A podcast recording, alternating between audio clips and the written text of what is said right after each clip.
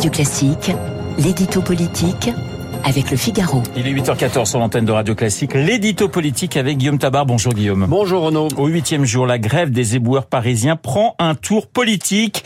Les, les adjoints d'Anne Hidalgo ont-ils raison de pointer la responsabilité du gouvernement? Alors, il y a une réalité qui est juste. Euh, C'est parce qu'ils sont opposés à la réforme des retraites euh, que les éboueurs de Paris, mais aussi d'autres grandes villes, se sont mis en grève.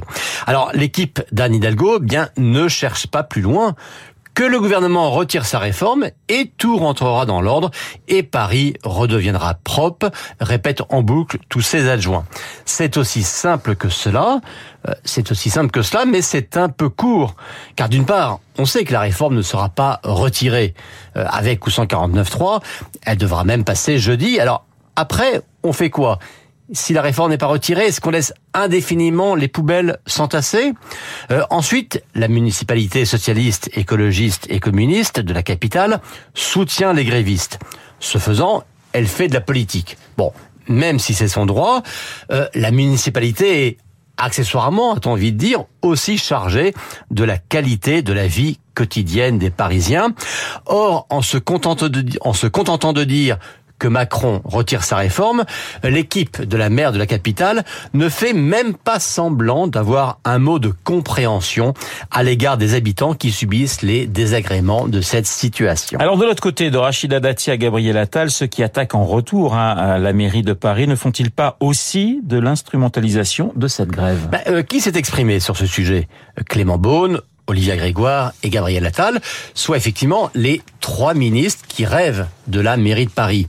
Et qui est monté au créneau aussi Rachida Dati, la chef de file de l'opposition au Conseil de Paris. Alors que tout cela cherche à affaiblir Anne Hidalgo, oui, euh, personne n'est dupe. Mais il y a quand même quelques questions qui se posent. Euh, dans la moitié des arrondissements, le ramassage des ordures est géré par une régie municipale et la grève y est Total.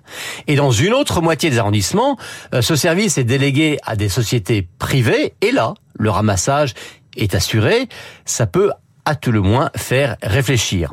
Ensuite, il pourrait être aussi légitime de s'interroger sur les modalités d'un service minimum, sur des réquisitions, ou sur des solutions alternatives, ou à, tout le moins provisoires.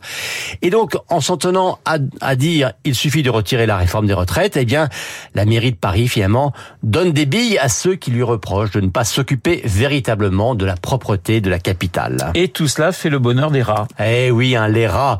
Mais attention, hein, la mairie de Paris n'aime pas qu'on les stigmatise. Souvenez-vous, on avait déjà eu une élue de la majorité qui nous enjoignait de ne pas les appeler rats, mais sur mulot et d'apprendre à connaître leur mode de vie. Je n'invente rien.